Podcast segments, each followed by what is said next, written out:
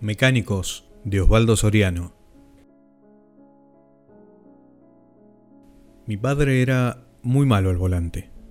No le gustaba que se lo dijera y no sé si ahora, en la serenidad del sepulcro, sabrá aceptarlo. En la ruta ponía las ruedas tan cerca de los bordes del pavimento que un día, indefectiblemente, tenía que volcar.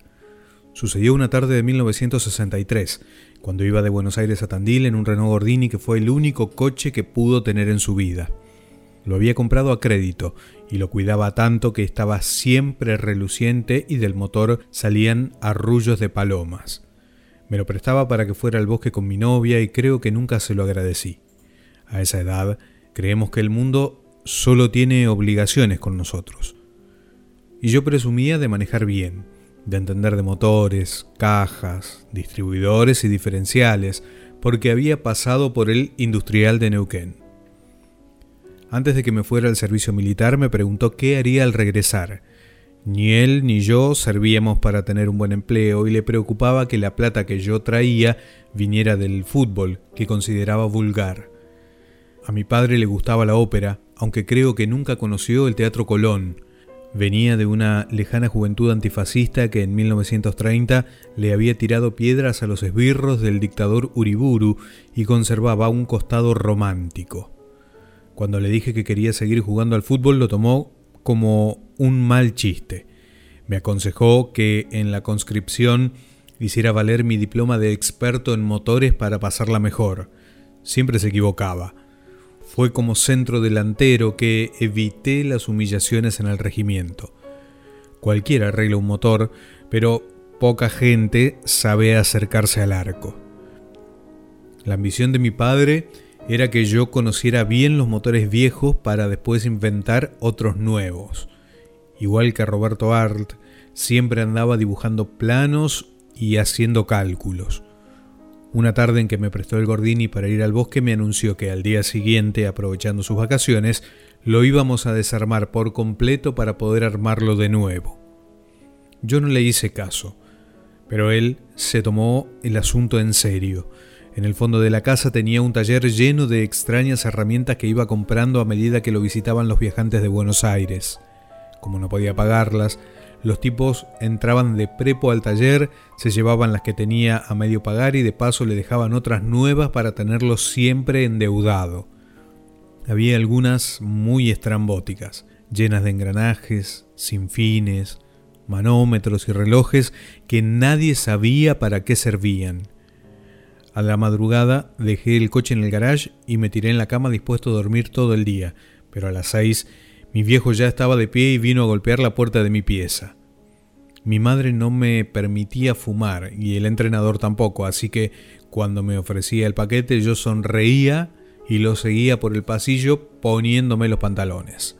Caminaba delante de mí, medio maltrecho, y lo sorprendía que yo pudiera saltar un metro para peinar la pelota que bajaba del techo y meterla por la claraboya del taller. Sos un cabeza hueca, me decía.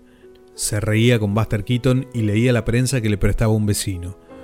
Tal vez había envejecido antes de tiempo o quizás se enamoró de una mujer intocable en uno de esos pueblos perdidos por donde nos había arrastrado.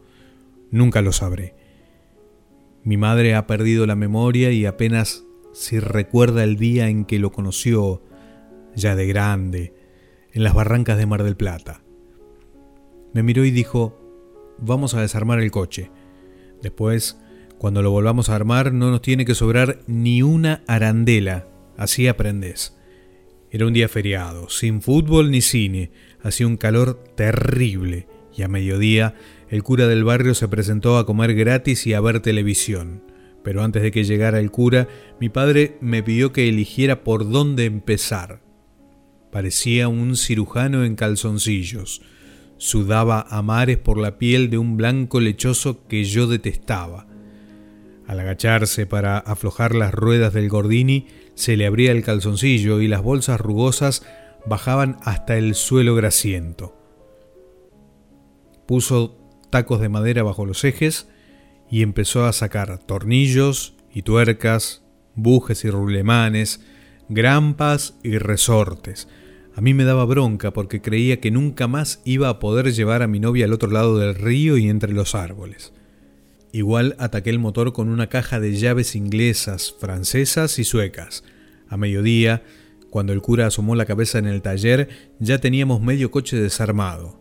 Los dos estábamos negros de aceite y habíamos perdido por completo el control de la operación.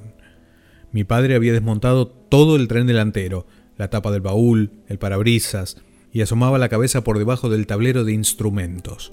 Atrás yo había sacado válvulas y culatas y trataba de arrancar el maldito cigüeñal. De vez en cuando mi viejo gritaba, carajo, qué mal trabajan los franceses, y arrojaba el velocímetro sobre la mesa mientras arrancaba con furia el cable del cebador. El cura nos miraba perplejo, con un vaso de vino en la mano y la botella en la otra, y de pronto le preguntó a mi padre cuántas cuotas llevaba pagadas. Ahí se hizo un silencio, y el otro casi se pierde los tallarines gratis. Doce, le contestó de mal humor mi viejo, que era devoto de Cristos y apóstoles, y con la ayuda de Dios todavía tengo que pagar otras 24. Tardamos tres días para convertir al Gordini en miles y miles de piezas diminutas y tontas desparramadas sobre la mesada y el piso. La carcasa era tan liviana que la sacamos al patio para lavarla con la manguera. La segunda tarde mi madre nos desconoció de tan sucios que estábamos y nos prohibió entrar a la casa. Dormíamos en el garage sobre unas bolsas y allí nos traía de comer. Vivíamos en trance, convencidos de que un técnico diplomado en el Otto Krause y un futuro conscripto de la patria no podían dejarse derrotar por las astucias de un ingeniero francés.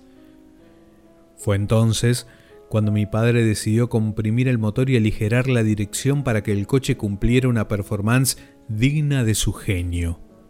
Hizo un diseño en la pared y me preguntó desafiante si todavía pensaba que el fútbol era más atrayente que la mecánica. Yo no me acordaba cuál pieza concordaba con otra, ni qué gancho entraba en qué agujero, y una noche mi padre salió a buscar al cura para que con un responso lo ayudara a rehacer el embrague. Al fin, una mañana de fines de febrero el coche quedó de nuevo en pie, erguido y lustroso, más limpio que el día en que salió de la fábrica. Lo único que faltaba era la radio que el cura nos había robado en el momento del recogimiento y la oración. Le pusimos aceite nuevo, agua fresca, grasa de aviación y un bidón de nafta de 90 octanos. Hacía tiempo que mi padre había perdido los calzoncillos y se cubría las vergüenzas con los restos de un mantel.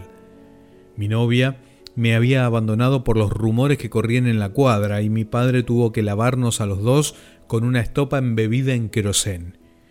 En el suelo brillaba, redonda y solitaria, una inquietante arandela de bronce, pero igual el coche arrancó al primer impulso de la llave. Mi padre estaba convencido de haberme dado una lección para toda la vida. Adujo que la arandela se había caído de una caja de herramientas y la pateó con desdén mientras se paseaba alrededor del Gordini orgulloso como un gallo de riña. Después me guiñó un ojo, subió al coche y arrancó hacia la ruta. A la noche lo encontré en el hospital de Cañuelas con un hombro enyesado y moretones por todas partes. Andá, me dijo, Presentate al regimiento como mecánico que te salvás de los bailes y los guardias. Ese año hice más de 20 goles sin tirar un solo penal. Por las noches leía a Italo Calvino mientras escribía los primeros cuentos.